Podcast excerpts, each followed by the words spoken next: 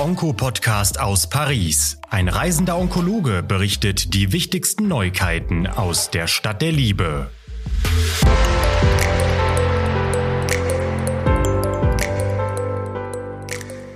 Bonjour aus der Stadt der Liebe. Hier ist wieder Harald Müller-Husmann vom diesjährigen Europäischen Krebskongress aus Paris. Heute habe ich an meiner Seite Alexander Stein, auch niedergelassener Hämato-Onkologe aus Hamburg. Und wir kennen uns schon aus früheren Zeiten und haben einen gemeinsamen Chef gehabt, den ich heute nicht nennen darf. Ähm, Alex, stell du dich auch einmal vor. Ja, also ja, erstmal herzlichen Dank für die Einladung, äh, dass ich heute hier bei diesem äh, Stadt der Liebe Podcast mitmachen darf. Das wollte ich schon immer mal. Ähm, genau, also Alexander Stein, früher mal in Halle, dann jetzt in Hamburg, äh, Weile am UKE gewesen, also ziemlich lange am UKE gewesen ähm, und jetzt äh, mit Erei Göckert, den ja vielleicht auch einige kennen in der Praxis. Ähm, ja, weiterhin Schwerpunkt gastrointestinale Tumoren, äh, wie schon in den frühen Jahren, äh, damals noch in Halle. Genau. Heute ist ja Samstag äh, und äh, wir hatten uns heute Morgen äh, unterhalten. Da war Hamburg, der HSV, äh, noch Tabellenführer. ähm, Paderborn hat gespielt und nachgezogen und ist, ist jetzt wieder Tabellenführer der zweiten Bundesliga. Da freue ich mich natürlich sehr drüber. Kann ich nur beipflichten. Ich meine, der HSV hat ja sowieso keine Chance, jemals wieder aufzusteigen. Von daher ist, glaube ich, Paderborn sicherlich die Mannschaft, die eine höhere Chance darauf hat. Und ja, also ich persönlich bin jetzt eh sowieso, es gibt ja zum Glück zwei Vereine in der Stadt. Äh, ich halte mich da eher an den anderen, den mit dem toten Kopf. Heute war so der erste richtige große Tag und natürlich auch, ähm, ich hatte es gestern schon erwähnt, die Presidential Session, die über drei Tage hier auf dem ESMO präsentiert werden, nicht wie beim ähm, an einem Tag, wo wirklich die drei wichtigsten Abstract präsentiert werden. Heute gab es das Late, Break, Late Breaking Abstract Nummer One. Was haben wir denn da gehört?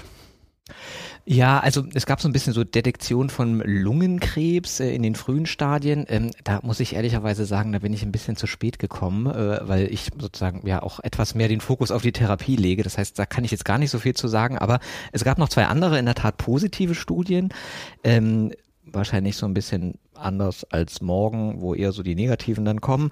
Ähm, aber von heute war so, ja, neue Therapie bei Desmoid-Tumoren. Da gibt's ja bisher so Sorafenib was man machen kann, wenn die dann wirklich mal progredient sind, ähm, jetzt so eine neue Substanz äh, mit dann ganz guten Verträglichkeit, gute Effektivität, bisschen aufpassen mit der ovariellen Zytotoxizität, also macht halt so ein bisschen gonadale Toxizitäten, ähm, und dann gab's noch eine ja, Studie, die so ein, also zu TILS letztlich bei, ähm, bei malignen Melanom irgendwie so ein bisschen aus der Zeit gefallen, weil so Vergleich irgendwie mit Ipilimumab, aber das sicherlich dem geschuldet, eine akademische Studie, 160 Patienten in vier Zentren, Dänemark und Holland.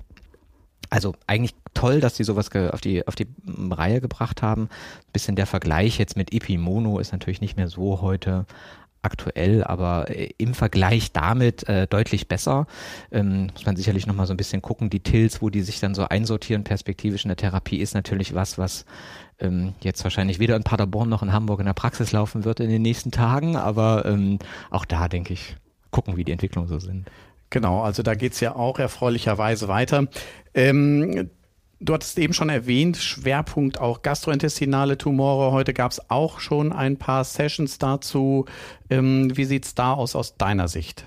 Ja, also heute früh gab's ja so die HCC-Sessions. Ähm, da ähm, ja war so ein bisschen so, wenn man jetzt Pembrolizumab äh, zu äh, Lenva dazu gibt, dann passiert irgendwie nicht so viel. So ein bisschen, wie wir es ja vorher auch schon gesehen haben, wenn man Pembrolizumab alleine mit Placebo vergleicht, ähm, dann passiert auch nicht so viel. Und ähm, ja, also es ist sozusagen die, die alleinige Immuntherapie ähm, letztlich nicht so ausreichend und irgendwie der Synergismus zwischen Lenvatinib und äh, Pembro scheint nicht so ausgeprägt beim HCC, als dass es jetzt diese, sagen wir mal, moderate Wirksamkeit tatsächlich jetzt so ausgleicht. Ähm, dann gab es eine chinesische Studie mit zwei Substanzen, deren Namen mir jetzt schwerfallen, sie jetzt nochmal so, so, so ohne, ohne, ja. ohne sie jetzt vor mir sehen zu können, so direkt auszusprechen. Ähm, dann gab es noch so ein paar Mini-Orals ähm, von äh, Pankreas, ähm, äh, Galle und Nie, äh, Galle und äh, Magen. Das war so, fand ich jetzt ganz interessant. Also einmal so eine französische Studie für die lokal fortgeschrittenen Pankreaskarzinome Gemcitabin versus Volfirinox. Ja, war so, PFS war ein bisschen besser, OS war gleich. Äh, schon so ein bisschen der Punkt, dass man das bei denen lokal fortgeschritten schon die intensivere Therapie machen kann. So ein bisschen fraglich wirklich, wie sich das aufs Überleben auswirkt.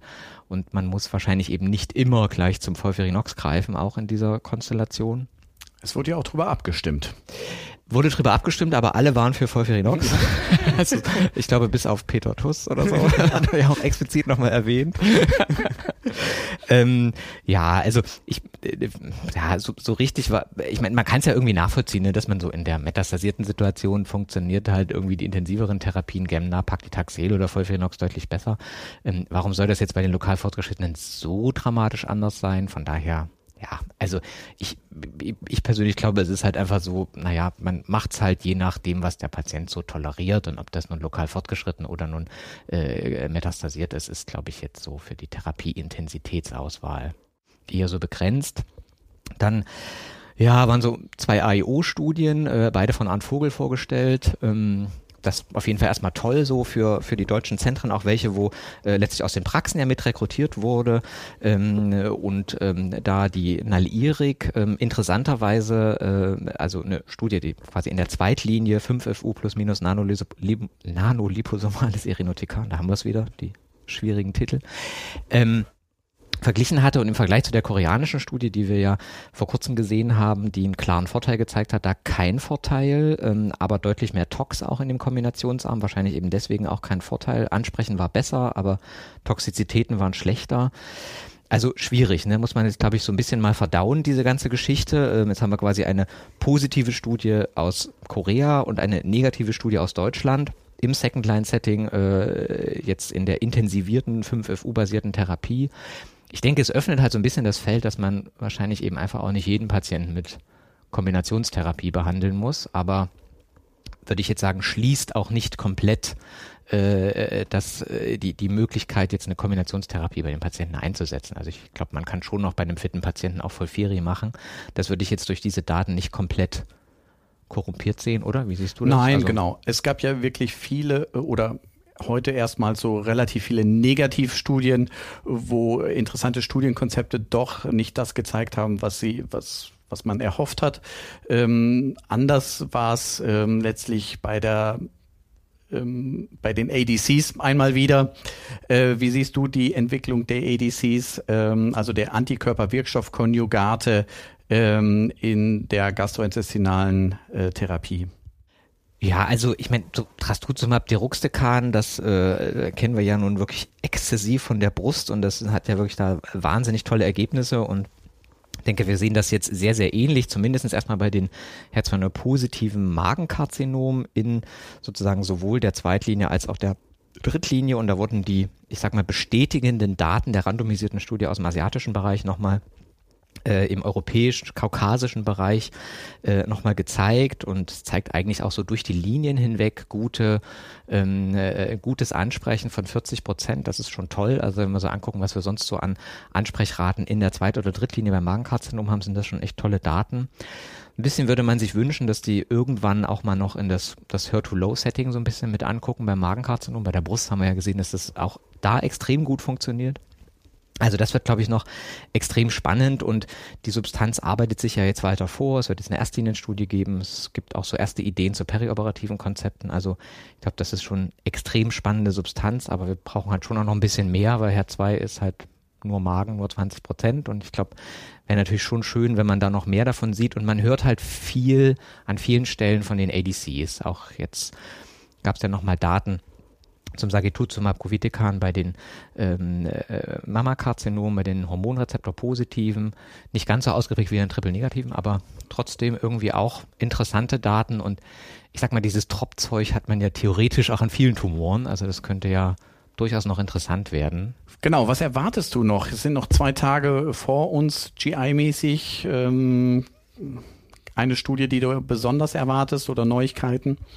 Also ich sag mal, so Neuigkeiten würde ich jetzt, glaube ich, eher so ein bisschen den Ball etwas flacher halten, aber es gibt sozusagen nochmal so ein bisschen konsolidierende Daten der äh, NIE-Studie, also diese MSI-High-Patienten, die neoadjuvant vier Wochen mit Nivo-IPI behandelt werden. Beim kolorektalen Karzinom. Beim kolorektalen, genau. Ähm, äh, und das, äh, da hatten die ja initial, waren das 30 Patienten, die sind ja auch schon publiziert und jetzt kommen halt nochmal 100.